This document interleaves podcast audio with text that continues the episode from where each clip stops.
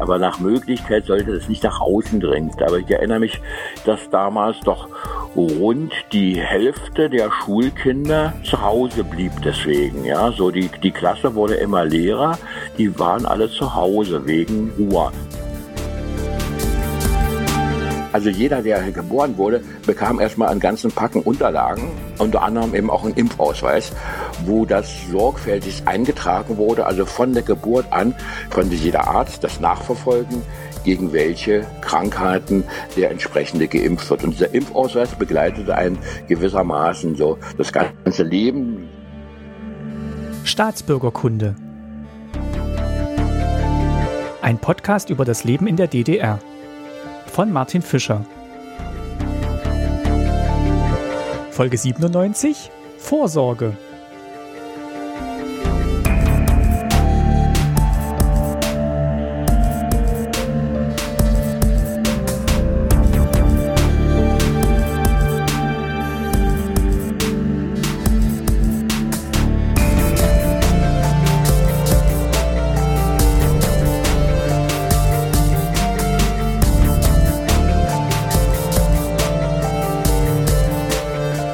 Willkommen zu einer neuen Folge Staatsbürgerkunde. Die Corona-Epidemie und der Stand der Impfungen bestimmen weiterhin die Nachrichten und unser Leben. Und sicher habt ihr auch schon viel über Vergleiche mit vorherigen Krankheitswellen gehört. Zum Beispiel die sogenannte spanische Grippe, die 1918 ihren Anfang nahm. Auch wenn man die Vergangenheit nur in Ausnahmefällen mit der Gegenwart vergleichen kann, lohnt sich der Blick zurück doch oft, um von damals zu lernen. Ich möchte in dieser Folge die Frage stellen, wie gut vorbereitet waren Regierung und Bevölkerung der DDR auf ähnliche Ereignisse und wie war es um das Gesundheitssystem unter diesem Gesichtspunkt bestellt? Bereits im letzten Jahr habe ich dazu mit Dr. Stefan Wolle, dem wissenschaftlichen Leiter des DDR-Museums, ein Gespräch geführt. Wie immer wünsche ich euch gute Unterhaltung und viel Erkenntnisgewinn. Ich bin jetzt verbunden mit Stefan Wolle, dem äh, wissenschaftlichen Leiter des DDR-Museums in Berlin. Guten Morgen, Herr Wolle. Einen schönen guten Morgen. Und wir wollen ein bisschen sprechen über das DDR-Gesundheitssystem, besonders ein Aspekt, der jetzt äh, auch vielleicht relevant ist angesichts der Corona-Pandemie. Ähm, die DDR musste sowas nicht erleben, aber ich wollte Sie trotzdem mal fragen, was Sie aus Ihrer Forschung, aus Ihrem Wissensstand äh, wissen, wie denn das DDR-Gesundheitssystem sich generell auf ja, flächendeckende Krankheitswellen vorbereitet hat oder wie es da aufgestellt war.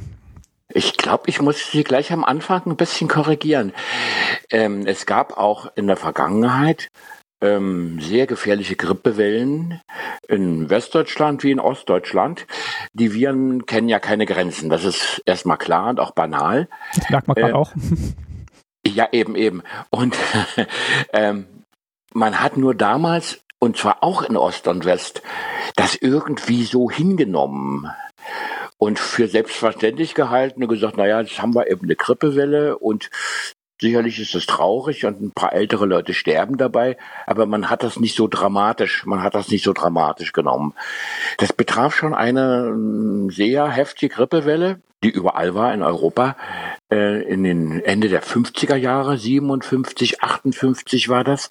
Da gibt es kaum eine mediale äh, äh, Resonanz im Unterschied zu heute, wo es ja kaum ein anderes Thema gibt in Medien ähm, seit Monaten äh, als Corona.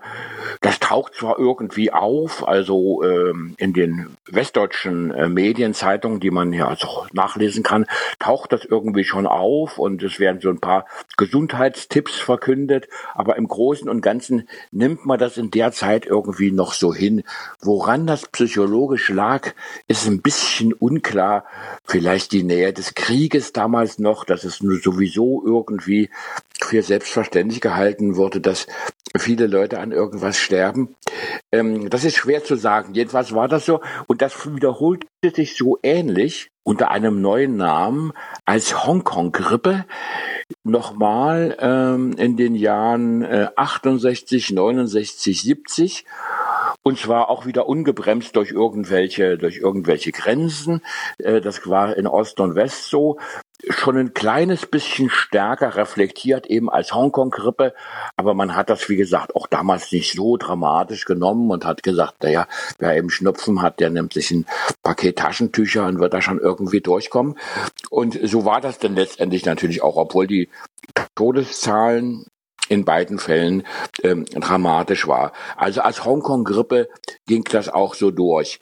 Ist aber interessant, dass da, dass da auch schon wieder so eine, so eine Länderzuschreibung mit dabei ist, wie bei der spanischen Grippe auch. Ja, die ist meistens aus der Luft gegriffen. Das betrifft die, die, die spanische Grippe. Man weiß ja in der Regel gar nicht, wo sie herkommt. Und man hatte auch diese ausgefeilten Systeme der Rekonstruktion von, von, von Infektionsketten, äh, hatte man damals nicht. Das tauchte zum ersten Mal irgendwie Meldung aus Hongkong auf und dann hatte seinen hübschen Namen oder seinen auch etwas bedrohlichen Namen. Das erinnert natürlich so ein bisschen psychologisch an gelbe Gefahr und solche Schlagworte als Hongkong-Grippe. Ähm, kurz und gut, äh, dennoch äh, gab es in der DDR, und da werden wir mal ein bisschen allgemeiner, eine ganze Reihe von ähm, Prävention gegen die klassischen Seuchenerscheinungen. Schon seit den 50er Jahren nahm man das sehr ernst und bekämpfte zum Beispiel sehr erfolgreich die Pocken durch Pockenimpfungen, die schon seit 1900 53 waren das eine Pflichtübung, also eine Pflichtimpfung. Und da kommen wir auch zu einem wesentlichen Unterschied äh, zwischen der DDR und der Bundesrepublik. Während im Westen, nicht zuletzt eben aufgrund der freiheitlichen Grundordnung, das im Wesentlichen immer als Privataktion und Privatangelegenheit behandelt wurde, ob man sich impfen ließ oder nicht, war das in der DDR ähm, gesetzlich verankert und staatlich verordnet und es wurde zentral organisiert, äh, im Wesentlichen in den Kindereinrichtungen, also in den Kindergärten und in den unteren Klassen der Schulen. Das betraf die Pocken. Äh, das betraf äh, aber auch äh, Kinderlähmung, Diphtherie, Tetanus, Keuchhusten, äh, TBC und Masern. Das waren so die wesentlichen großen Impfaktionen. Das alles, die äh, Krankheiten, die ich jetzt eben nannte, die waren alle ähm, wurden alle durch Pflichtimpfungen bekämpft. Die Pocken, ähm, ja, kann man schon sagen, kann man als besiegt betrachten. Es tauchten immer wieder, immer wieder äh, Einzelfälle auf, also speziell jetzt von ähm, Menschen, die in irgendwelchen exotischen Ländern sich angesteckt hatten und äh, mit diesen äh, äh mit dieser Krankheit denn zurückkamen. Die wurden also dann äh, untersucht, isoliert. Das war das Zweite, dass die DDR ziemlich streng gewesen ist mit der Erfassung von äh, solchenartigen Krankheiten jeglicher Art und das auch staatlich organisiert hat. Die, ähm, die Quarantäne und die Isolation. Das war in so einer Gesellschaft, und da sind wir beim zweiten Unterschied. Und da will ich nicht nur vom Polizeistaat und so reden, das war es natürlich auch und das mhm. machte die Sache in gewisser Weise leicht, sondern es war auch eine Gesellschaft mit einer relativ geringen Mobilität. Also Auslandsreisen waren sehr, sehr selten, in, in Westen sowieso nicht oder gar nach Afrika oder nach Asien. Aber auch selbst also innerhalb des Landes war, ja, ja, war schwierig. Das, das, stimmt, das ist das Zweite, das wollte ich gerade noch sagen. Also es, es gab so, so gut wie kaum äh, Auslandsreisen. Mal so ein Diplomat oder ein, ein, ein, ein Studenten, gab es ein paar hier ausländische Studenten aus afrikanischen und asiatischen Ländern. Aber das war ganz, ganz selten. Man hatte das dadurch natürlich viel besser im Griff. Und wie Sie richtig sagen, auch innerhalb der DDR gab es ein geringeres Maß an Mobilität. Das ist ganz klar. Ähm, gut, aber dennoch äh, haben sich die Viren da nicht abschrecken lassen und die anderen Infektionsträger haben sich dadurch nicht abschrecken lassen. Aber bei den Pocken war man wohl erfolgreich und hier und da tauchte nur noch mal ein einzelner Fall auf. Auch die Masern können aus, ausgerottet gelten. Ähm, auch die Kinderlähmung. Da hatte man im Westen also wenn ich Westen sage, meine ich jetzt also in der Bundesrepublik, hatte man noch eine große Fallzahl und es ist eine sehr, sehr dramatische Krankheit mit lebenslangen Folgen auch für die Überlebenden. Das ist ja klar, also sehr dramatisch und sehr unangenehm die Folgen für die äh, Betroffenen. Da war man mit diesen Polio-Impfungen, war man in der DDR ähm, erfolgreich. Das war seit 1961 war das eine Pflichtimpfung, die in ähnlicher Weise also staatlich organisiert war, war Pflicht. und äh, wurde in den Schulen und Kindergärten durchgeführt. Jeder, kann man das schon sagen, Bürger, wenn man gerade geboren wurde, ja, formal ja. Also ja, ja, also äh, äh, ist es dann, daran erinnere ich mich auch bei meinen Kindern. Also mit der Geburt gab es gleich einen ganzen dass wir, ja? dass wir in der Schule dann aber auch mal antreten mussten, weil es dann auch irgendwie entweder eine Schluckimpfung, glaube ich, gab oder. Ja, das war eine Schluckimpfung ja. gegen, gegen Kinderlähmung. Da gab es auch äh, diesen äh, Slogan, ähm, oh, jetzt komme ich nicht mehr drauf. K äh, Schluckimpfung ist süß, Kinderlähmung ist grausam, hieß es wohl. Das war so der Slogan, unter dem die Kampagne lief. So genau so war es, ja. Äh, Schluckimpfung ist süß, Kinderlähmung ist grausam. Was ja von der Sache her auch stimmt. Äh, genau. Ich wollte nur sagen, also jeder, der geboren wurde, bekam erstmal einen ganzen Packen Unterlagen unter anderem eben auch ein Impfausweis, wo das sorgfältig eingetragen wurde. Also von der Geburt an konnte jeder Arzt das nachverfolgen, gegen welche Krankheiten der entsprechende geimpft wird. Und dieser Impfausweis begleitete einen gewissermaßen so das ganze Leben. Viele Leute haben ihn auch heute noch zu Hause als Andenken, weil da genau drin steht auch, wann war die letzte Tetanusimpfung. Das war auch so eine, also Wundstarkrampf, das war auch so eine Sache, die ähm, gesetzlich war und die nach bestimmten, in bestimmten Rhythmus, weiß nicht wie viele Jahre, musste die wiederholt werden.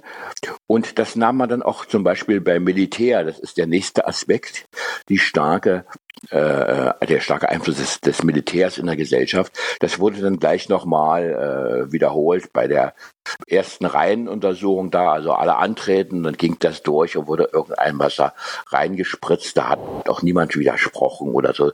Das wurde für selbstverständlich gehalten. War das denn generell auch akzeptiert oder hat man das einfach hingenommen oder also große Demonstrationen kann ich mir jetzt nicht vorstellen in der DDR zu egal welchem Thema, ähm, die jetzt nicht staatlich verordnet waren, aber war es denn so akzeptiert? Ja, ich würde sagen ja. Das würde für eine Aufgabe des Staates gehalten und akzeptiert, dass es jeder machen musste. Es gab sicherlich Einzelne, die, denen das nicht gefiel. Das mag schon sein, aber im Großen und Ganzen, gerade bei Kindern, da spielt eine Rolle, dass sehr, sehr viel mehr Kinder in der DDR in den Kindereinrichtungen waren, also in der Kinderkrippe, im Kindergarten. Und da lief das denen einfach zentral ab. Äh, da wurde man, da wurden die Eltern irgendwie informiert, das ist klar, das stand dann irgendwo, wahrscheinlich sogar stand dann in dem Muttiheft, wie es immer hieß, stand dann wahrscheinlich sogar Impfausweis mitbringen oder sowas. Oder die Impfausweise lagen so, die waren sogar direkt eingesammelt worden und waren in der in der Kinder, im Kindergarten. Das heißt, die machten das alle mehr oder weniger automatisch, also alle Mann antreten ähm, und alle Mädchen natürlich auch. Und dann bekam das jeder, diese Schluckimpfung und die anderen notwendigen Sachen. Und es wurde dann gleich in den Impfausweis eingetragen, so dass man sich da gar keine ähm, Gedanken drüber machen musste. Ja, ich würde sagen, ja, das war weitgehend akzeptiert. Es sei denn, dass es irgendjemand aus religiösen Gründen abgelehnt hätte oder so. Ich kenne es auch nur, dass es wirklich im Freundeskreis, im Bekanntenkreis war eigentlich nie eine Frage, wenn jetzt wieder Impftag war oder dass man sich impfen lässt. Und das hat sich auch bei uns in der Familie zumindest noch weitergetragen oder ist immer noch aktuell, dass wir uns halt gegen Grippe impfen lassen, gegen FSME und ähm, ist eigentlich was Normales und wird jetzt nicht hinterfragt. Also bei Grippeimpfungen äh, ist es so gewesen, die waren in der Tat freiwillig. Da gab es so Aufforderungen in der Zeitung, das wurde empfohlen und wurde gesagt, ja, das ist gut. Aber es wurde gleichzeitig auch von vielen immer gesagt, ja, die Viren haben eine derartige ähm, Vielfalt der Mutation, dass es eigentlich nicht viel Zweck hat. Und da gab es auch immer Stimmen, ich weiß nicht, ob das medizinisch berechtigt war, von Leuten, die sagten, naja, man wird am besten immun, wenn man es durch hat. Also verstehen Sie den einfachen Gedanken, ja. Also ähm, man, man, muss da, man muss da eben durch, ja, wenn man sich ewig gegen alles impfen lässt und dann äh, verringert sich auf die Dauer, verringert sich die Resistenz, die Widerstandsfähigkeit des Körpers. Also einmal im Jahr durch und ein bisschen schnupfen und dann ist gut. Ähm, so habe ich das eigentlich persönlich auch gesehen. Ich habe mich also damals wie heute bisher nicht mit diesen äh, Grippeimpfungen beschäftigt, aber dafür einmal im Jahr oder zweimal im Jahr äh, mal ein bisschen Schnupfen und Husten gehabt. Also das war eine andere Mentalität, das war auch neu, während diese wirklich diese äh, extremen Seuchen, die man da hatte, noch vor zwei, drei Generationen wie Tuberkulose, äh, das hat man sozusagen als große Bedrohung angesehen und das war eben auch von allen anerkannt, dass man das ausrotten muss. Und da war die DDR auch erfolgreich.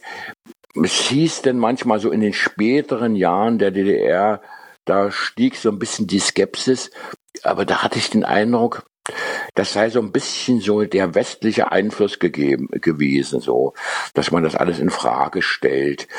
Äh, was so der Arzt sagt, ist, ich meine, als rechter Untertan ist man natürlich auch gegenüber ärztlichen hm, Anweisungen so ein bisschen, ja, untertänig. Sagt ja, okay, wenn der Staat das so anordnet, dann machen wir das so. Also in den 80er Jahren erinnere ich mich, da stieg so ein bisschen die Skepsis gegenüber hm, der vielen Impferei. Jetzt wird ja gerade viel auch diskutiert über ähm, lokale Zuständigkeiten im Gesundheitswesen, also vom lokalen Gesundheitsamt bis zum Land, Landkreis. Und ähm, die DDR war jetzt natürlich zentralistischer organisiert. Und jetzt werden auch immer viele Vergleiche angestellt aktuell. Welche Vorteile hat so ein zentralistisches Gesundheitssystem gegenüber einem sehr lokalen, wo man reagieren kann? Wie war denn die DDR da aufgestellt? Kann man dazu was sagen?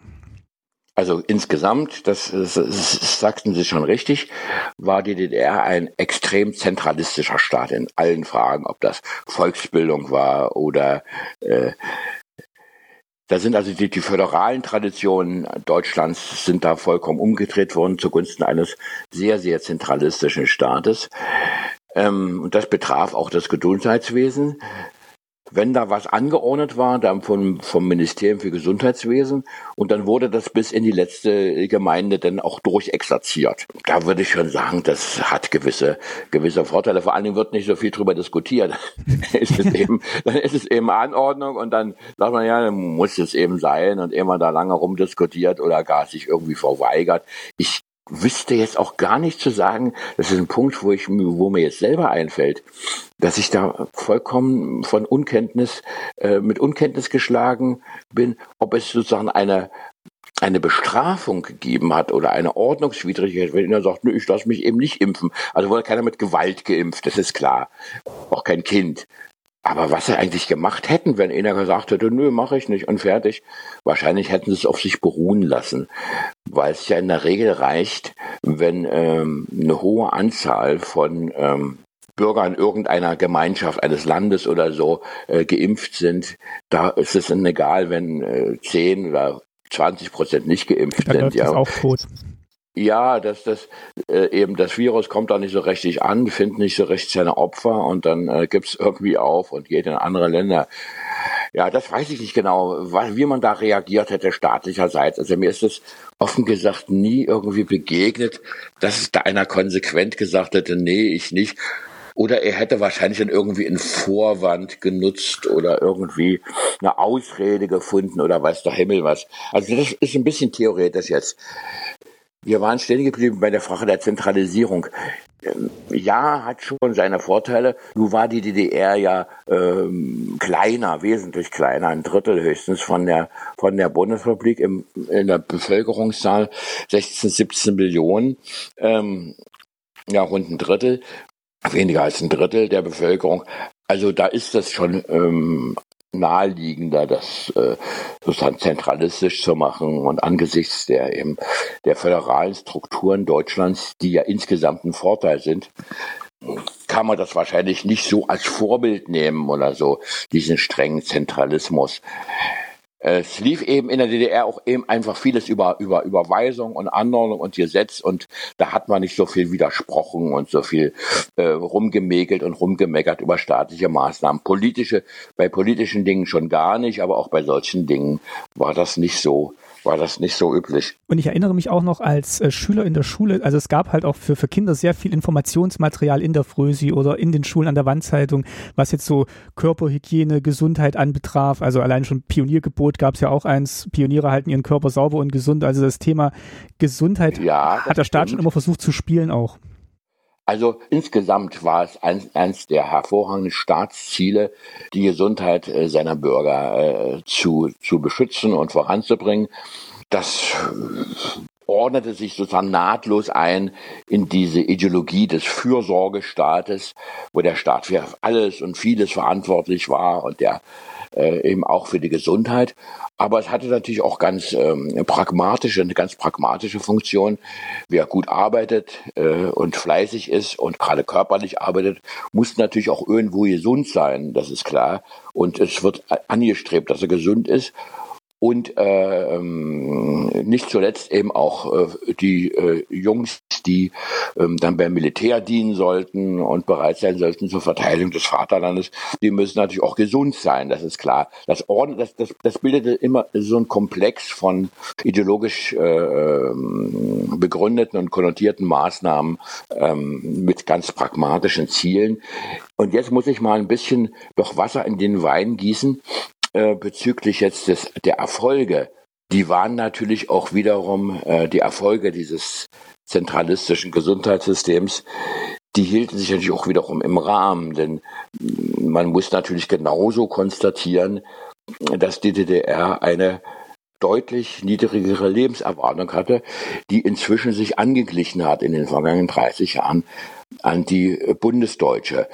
Woran das du dem Einzelnen gelegen hat, das ist sehr umstritten unter Fachleuten. Aber der statistische Befund ist erstmal eindeutig. Es geht um drei Jahre Lebenserwartung, die in der DDR niedriger war. Ob das mit der Umweltverschmutzung zu tun hatte oder mit anderen Dingen, denn das Gesundheitssystem hatte natürlich auch viele Ecken und Kanten in der DDR. Das ist keineswegs so gewesen, dass das insgesamt besser war als im Westen. Es war nur eben zentralistisch und äh, durchorganisiert. Und waren ähm, eigentlich auch wiederum alle gleich. Es gab nicht dieses System des, äh, der Privatversicherung, wo man besser behandelt wurde oder bessere Medikamente erhielt.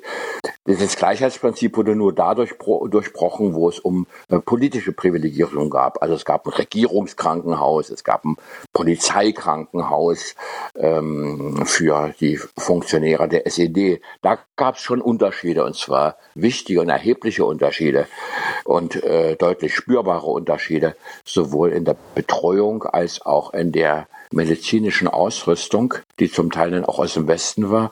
Und es gab Unterschiede zwischen dem Gesundheitswesen der Kirchen und dem staatlichen. Das von den Kirchen war besser, weil die viele äh, ähm, medizinische Sachen, sowohl Technik als auch Medikamente aus dem Westen bekommen haben. Und da ist so mancher Atheist ger gerne, denn wenn es ernst wurde, auch ins kirchliche Krankenhaus gegangen, weil er wusste, dass es da besser ist. Gut, also dieser Zentralismus schön und gut, er hatte seinen Sinn und hatte seine Erfolge bei der Bekämpfung von, mm, von Kinderkrankheiten und von, ähm, von Epidemien. Aber insgesamt war das System nicht besser. Es war eine ewige Warterei. Es war eine ewige Warterei auf äh, äh, nach Arztterminen, viel schlimmer als heute. Und es gab viele Medikamente nicht und es wurde die Medizintechnik wurde knapp. Ähm, und zwar zunehmend in den letzten Jahren der DDR. Ich nenne ein Beispiel, es geht hier um Diabetiker. Ähm, das war ein Graus. Äh, die hatten ganz dicke Kanülen nur, ja. Das war wirklich sehr schmerzhaft. Und ein Diabetiker spritzt ja normalerweise ähm, dreimal, fünfmal täglich. Und das war immer ein großer Akt, ja, dieses, diese, diese, diese, diese dicken Kanülen reinzujagen. Während es sind heute, ähm, was heißt heute, es ist seit der, seitdem, der, seit der Wiedervereinigung, seit 30 Jahren, sind die ganz ganz dünn und, und fein, so dass man es eigentlich kaum spürt, wenn man das mit einem manuellen Geschick ähm, sich selbst die Spritze gibt. Da muss man sich einmal selber spritzen, das ist ganz klar. Die Diabetiker spritzen sich mehrmals mhm. am Tag selbst. Das muss man dazu wissen, um den Hintergrund zu kennen. Und es spielt, um bei dem Beispiel Diabetes zu bleiben, spielt noch eine zweite Sache eine große Rolle. Diese vielen Diabetiker-Nahrungsmittel, die es heute also überall zu kaufen gibt. Ähm, Joghurt und Quark ohne Zucker und alles Mögliche und so. Ähm, das gab es nun ganz schwer nur. Da gab's, äh, das gab es zwar im Prinzip, da gab es sogenannte Reformhäuser, aber in den Reformhäusern kauften viele Leute wiederum ein aus Schlankheitsgründen, weil sie, äh, weil sie das für gesünder hielten, äh, ohne Zucker zu essen, ja, was das ja auch, was ja auch der Fall ist, so dass es ganz schwierig ist, äh, war, da die richtigen Sachen zu bekommen. Also diese, mm, dann neigte man viel stärker zur Fehlernährung, was ja für Diabetiker äh, fundamental wichtig ist, dass sie immer diesen ganzen, diesen ganzen Diabetiker-Kram haben. Also heute gibt's ja alles ohne Zucker. Alles direkt drauf abgestimmt. Manche Ärzte, ja, ja, raten manche Ärzte davon ja auch ab, das zu essen, aber es gibt ja Schokolade und, und, und, und Eis und weiß der Himmel was nicht alles äh, ohne, ohne Zucker. Sowohl für Diabetiker als auch für Leute, die aus, aus, aus Schlankheitsgründen dann das gerne essen. Soweit, so gut. Also da, da war nicht davor, sozusagen allgemein zu sagen, das Gesundheitswesen hätte er sehr besser gewesen. Also das stimmt nun, das stimmt hm, nun überhaupt okay. nicht. Und äh, eins ist noch natürlich ganz signifikant. Ähm, ähm, das muss man allen Leuten sagen, die sagen, ja, in der DDR war das alles besser. Die, ja, ja, also Mit wer, wer sich, naja, Moment, Poliklinik hin und, hin und her, ja. Aber äh, der Zustand der Krankenhäuser äh, wäre, also wäre heute nicht mehr denkbar, ja. Hm. Äh, wie viele Kranke in einem Raum untergebracht waren und so, ja. Daran erinnere ich mich noch gut, ja. Als ich da meinen Vater besuchte im Krankenhaus, damals, da waren irgendwie ich weiß nicht mehr wie viel, aber ein richtiger großer Krankensaal mit mit mit mit einem Dutzend alter äh, äh, Opis ja, die auch noch selbst organisieren mussten, ja, äh, da sauber zu machen und so. Da war dann niemand mehr da, der sauber macht und so. Das waren die realen Zustände, ja. Also da äh, ist auch manchmal eine gewisse eine gewisse Verklärung ja. ist auch eingetreten, ja. Speziell was die was die äußerliche Betreuung angeht, ist ja nicht ganz unwichtig, ja. In Krankenhäusern wie das so alles abläuft, ja wie groß die Räume sind, ob man ein Einzelzimmer bekommt oder Zimmer zu zweit oder ob da irgendwie 16 Leute in ein Zimmer gesperrt werden und, und äh, auch Essen und Telefon, all diese Sachen, ja, die sind heute sehr, sehr viel besser geworden. Eine letzte Frage ist mir jetzt doch noch eingefallen, äh, um zurückzukommen zum Anfang. Ähm, in der DDR-Zeit ist ja auch das ähm, Reaktorunglück in Tschernobyl geschehen. Und äh, kann man ja. dazu noch was sagen, wie, wie damit umgegangen wurde von ja, Regierungsseite, Gesundheitssystemseite? Wie hat man das denn kommuniziert und vielleicht auch versucht zu, ähm, ja, zu mildern, die Effekte? Ich habe auch noch einen Nachtrag. Und zwar ist das eine wenig bekannte Geschichte. Komischerweise ist das so gut wie fast vergessen, aber ich erinnere mich selbst sehr gut daran. Im Jahre 1962 gab es eine Ruhrepidemie in der DDR. Ah, okay. Gab es eine Ruhrepidemie. Ähm, und zwar speziell in der DDR. Die gab es wohl in, in, in, in Westdeutschland, in Westberlin gab es die nicht. Und die wurde zurückgeführt, gerüchteweise muss ich jetzt mal sagen, das ist nie hundertprozentig äh, äh, aufgeklärt worden, wurde zurückgeführt auf äh, verdorbene sowjetische Butter. Aufgrund der Versorgungskrise in der DDR nach dem Mauerbau hat die Sowjetunion ihren deutschen Freunden Lebensmittel geliefert und auch Butter. Und die war wohl zum Teil verdorben. Das heißt, hier brach eine ziemlich schlimme Rohrepidemie aus in Ostberlin und in der ganzen DDR. Und da hat sich zum Beispiel die äh, politische Führung der DDR nicht gerade mit Ruhm bekleckert, sondern hat es zunächst mal versucht, gänzlich zu bestreiten. Und das stand dann auch in Zeitungen, das seien nur Verleumdungen der äh, imperialistischen Hetzsender, die den Aufbau in der DDR stören wollen. Aber es ließ sich da nicht mehr verheimlichen und ähm, dann erst mit großer Verspätung begannen dann die Maßnahmen der Seuchenbekämpfung, speziell also Desinfektion. Da war es wichtig, wichtiger jetzt noch als bei der Corona-Krise, dass sich nach, nach dem Gang auf die Toilette jeder da die Hände wusch in so mit, mit so einem äh, Desinfektionsmittel. Da standen überall so Schüsseln rum, da musste man seine Hände eintauchen und waschen, überall in der Schule und so.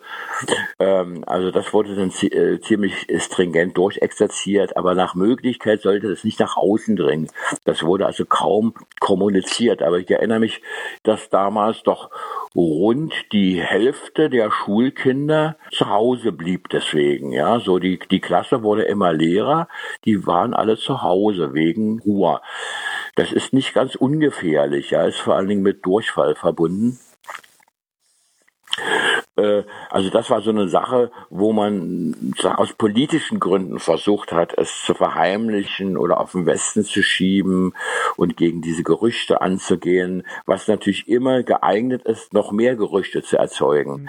Also das ist ein Beispiel, ist ein Beispiel dafür. Es gab dann auch immer später immer noch äh, in den 60er Jahren immer neue ähm, gerüchteweises Auftreten von Ruhrepidemie. Und ein zweites Beispiel in der Richtung ist die Maul- und Klauenseuche. Da war, das war auch in 60er Jahren, 66 war da, glaube ich, der Höhepunkt. Das betraf ausschließlich äh, äh, Nutzvieh, also Kühe und Schweine. Maul- und Klauenseuche. Die ist so gefährlich gewesen, weil die ohnehin prekäre ähm, Lebensmittelversorgung in der DDR dadurch weiter gefährdet wurde. Und da äh, hat man auch äh, versucht, es zu verheimlichen und unter Teppich zu kehren und irgendwelche äh, Behauptungen aufgestellt, dass das ähm, vom Westen her äh, übertrieben dargestellt wird und aufgebauscht wird. Und man hat äh, die Gelegenheit benutzt, wir sind also 66, mitten im Kalten Krieg noch, äh, um ähm, westliche Reisende in der DDR zu reglementieren und ihnen bestimmte Gebiete zu ver, äh, bestimmte Territorien ähm, zu verbieten, dass es da keinen Zutritt geben würde und lauter solche Sachen, worüber man sich dann auch aus äh, ganz offiziell im Westen staatlicherseits beschwert hat, dass also Reisende aus der BRD dann irgendwie, wenn sie ähm, in den Bezirk Neubrandenburg fahren wollten, aus Besuchsgründen oder so da die Einreise verweigert hätte. Und vermutete, im Westen vermutete man, dass man die Mauer- und Klauenseuche politisch instrumentalisiert seitens der DDR, um da den ähm, Zugang westlicher Reisende in die DDR einzuschränken und zu reglementieren.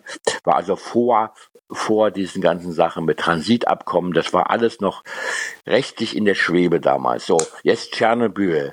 Machen wir einen Sprung von ungefähr 20 Jahren in die 80er Jahre, 1987.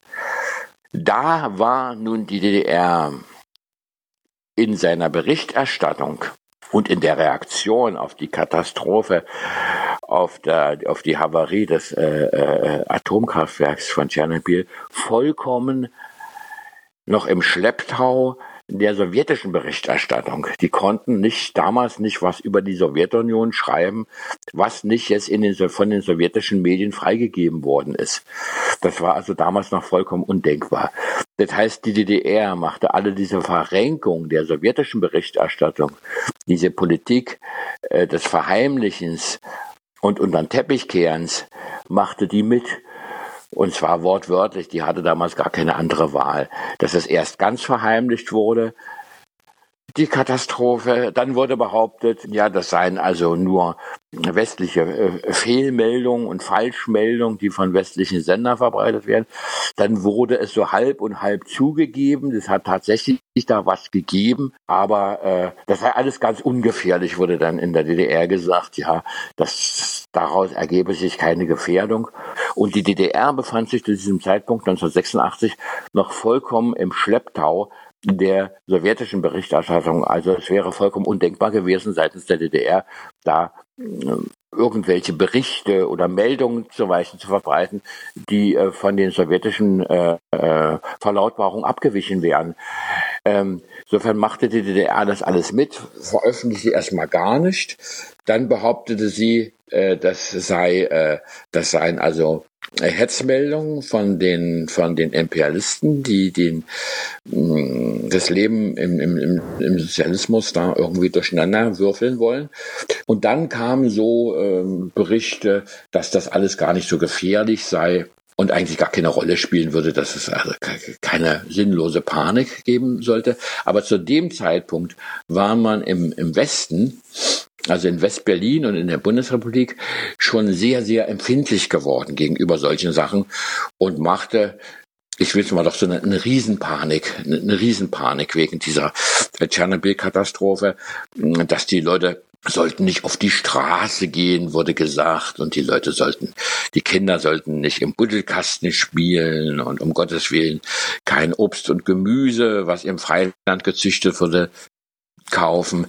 Äh, so, dass das sozusagen diese ähm, Erregung über den über den über den äh, Katastrophenfall und über die, die Strahlungsgefährdung, diese äh, schwappte sozusagen vom, vom, vom Westen in den Osten über und sahen die Leute dann noch etwas gelassener im Osten, insbesondere deswegen, weil sich die Obst- und Gemüseversorgung äh, deutlich verbesserte, schlagartig. Und er sagte, ja, ist gar nicht so schlecht. Und man machte eher so seine Scherze darüber, dass es irgendwie jetzt die Pilze, die es auf einmal gab, die es vorher nicht gab, ähm, aus Polen und so, äh, dass äh, die durch die Gammastrahlung erst die rechte Würze bekommen hätten und so. Ähm, das ist eine Frage, wie weit man sozusagen jetzt äh, geht in vor, das ist ja auch jetzt gegenwärtig immer heftig umstritten, wie weit Vorsichtsmaßnahmen angemessen sind oder tragbar oder übertrieben. Das weiß man nie so genau. Das kann man erst immer, wenn überhaupt Jahre später sagen. Ob es gebracht, ob das gebracht hat oder nicht. Ob es was gebracht hat oder nicht. Also so viel, so viel zu Tschernobyl. Äh, man hat dann sehr schnell auch in der DDR natürlich gesagt, dass insgesamt natürlich die sowjetischen Atomkraftwerke äh, ganz fantastisch sind und vollkommen sicher. Und man hat auch das Kernkraft, äh, äh die, die Entwicklung der Kernkraft in der DDR weiter betrieben. Und zwar ungebrochen, um die Energiebasis der DDR für die Zukunft zu sichern. Und hat dieses Kernkraftwerk in der Gegend von Karlsruhe, in Lubmin ist das, äh, weiter gebaut und weiter ausgebaut und hat noch ein weiteres großes Kernkraftwerk in der Gegend von Stendal geplant. Diese Sachen wurden dann erst nach der Wende abgeschaltet. Und das äh, erste alte Atomkraftwerk, was aber mehr eine Versuchsstation war, in äh, nach äh, Rheinsberg am Stechlinsee. Da waren wir im Urlaub und haben uns das angeschaut. Das wird ja seit Jahrzehnten zurückgebaut und ähm, das ist ein Riesenaufwand ja. und äh, wie gesagt, waren die richtig in Betrieb, aber wir haben es uns das sich angeschaut, sind da durchgelaufen und es ist, äh, es ist ja einerseits faszinierend, andererseits aber auch erschreckend. Da mitten im Naturschutzgebiet kommt auf einmal dieses Atomkraftwerk. Mhm. Ähm, aber es ist ein, es ist ein faszinierender mhm. Ort. Ja, ich war da auch, also ich war da, als, als es noch in Betrieb war, in den äh, späten 60er Jahren. Da ragte dann dieser eine Schornstein so hinterm Stechlinsee immer hoch. Neuglopso.